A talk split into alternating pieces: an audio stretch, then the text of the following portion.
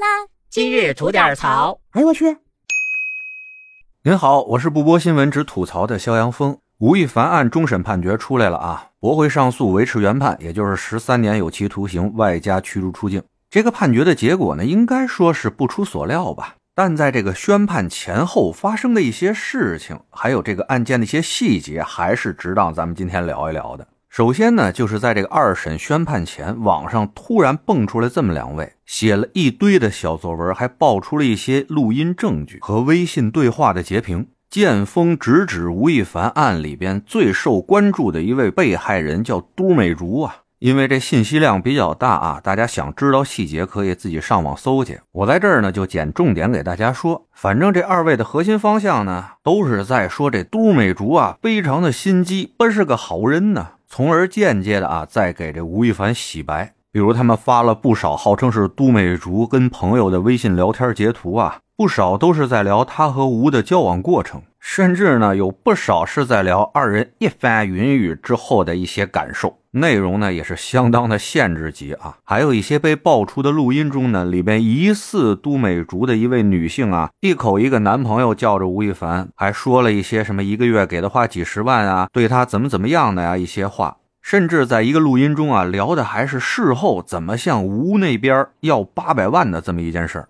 说实话，这可都是挺劲爆的瓜啊！而且这些东西吧，被抛出来的时间节点也是特别的耐人寻味，就是在吴亦凡二审宣判前的没多长时间。我当时看到这些就琢磨了，这难不成是要给吴亦凡翻案吗？而且在此同时啊，有不少的吴粉就站出来了，拿着这些东西呢当证据，说了：“你看，我们原来说过吧，这女的她就不是个好人呐。这下能说明我们家哥哥其实是被冤枉的了吧？”哎，我说呀，快算了吧。首先呢，没有足够的证据证明这些东西的真实性；其次呢，就算这些东西都是真的，那也只能说明这女的她不是个好人，也不足以证明那吴亦凡他是无罪的呀。就比如说，一小偷偷完东西以后被强盗给抢了，您是能觉得这抢小偷的强盗是好人啊，还是被强盗抢的这小偷是好人呢？这不只能证明一点，两边都不是好东西吗？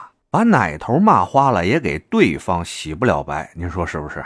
所以呢，这事儿到了也没影响到二审判决。再有吧，就是二审判决下来以后，吴亦凡的母亲表示要继续申诉。有不少朋友听了就有点二乎了哈，这二审都判完了，这事儿还没早死呢，还能有缓是怎么着啊？在这儿啊，我可以跟您说哈，这事儿基本没缓了。他们这么做呢，也就是在正蒙一下，因为这申诉啊是要满足一定特定条件的。我大概跟您说一下哈。一就是有新的证据证明原判决裁定认定的事实确有错误，可能影响定罪量刑的。二，据以定罪量刑的证据不确定不充分，依法应当予以排除或者证明案件事实的主要证据之间存在矛盾的。三，原判决裁定适用法律确有错误的。四，违反法律规定的诉讼程序，可能影响公正判决的。五就是审判人员在审理该案件的时候有贪污受贿、徇私舞弊、枉法裁判等行为的，您就琢磨吧。这么受全国关注的一个案件，以上哪条可能被满足？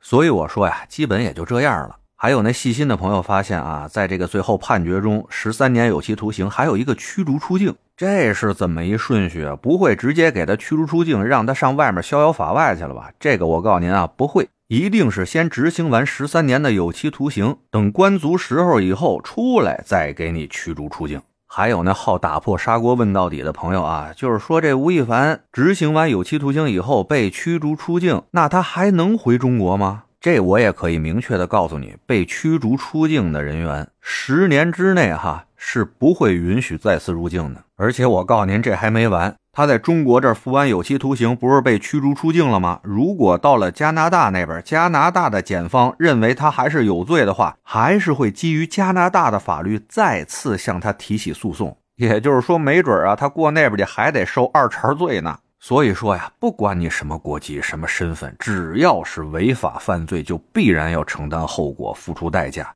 法律面前没有顶流，人气越高，越要检点自律，越当红越要。遵纪守法呀！得嘞，我是每天陪您聊会儿天的肖阳峰。您要是没聊够的话啊，咱那儿还一长节目呢，叫左聊右侃啊，是讲一些奇闻异事的。您得空也过去听听呗。我先谢谢您了，今儿就这，回见了您呐。